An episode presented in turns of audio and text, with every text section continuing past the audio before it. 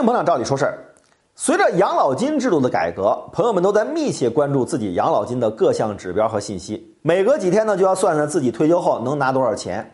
虽然在概念、资金渠道、缴费方式、领取方式这四个方面上，退休工资和养老金有所区别，但是对于一些普通老百姓来说啊，有时候退休工资就等同于养老金。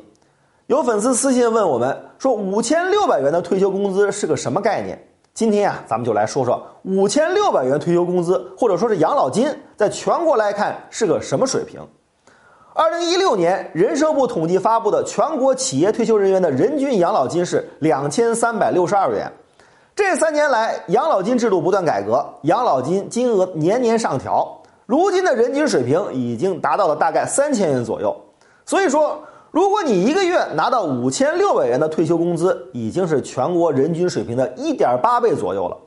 如果家里有两个老人，一人有这样水平的退休工资，另一个人没有，也不会比两个平均拿三千元退休工资的老人的生活差多少。所以说，这个数目已经是比较可观的了。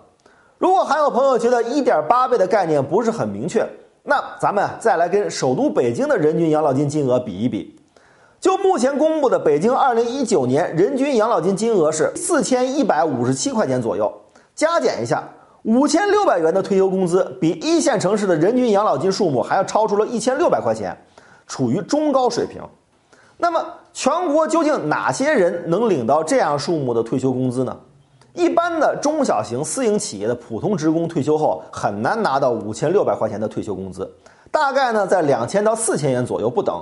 但是一些在国家事业单位、国企工作的人，比如国家公务员、医生、教师等等职业人群，拿到五千六百元的退休工资相对容易一些。除此之外，企业的规模系统也影响职工的退休工资。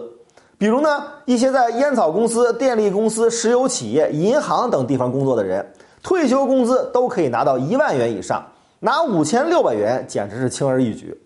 其实很多二三线城市的企业，正常工作的年轻人现在还拿不到五千六百元的工资，所以说呢，五千六百元的退休工资，在不生大病的情况下，还是可以维持非常舒服的生活的。如果再有可报销大数目的医疗保险，老年生活基本可以用八个字来概括，那就是吃穿住行啥都不愁。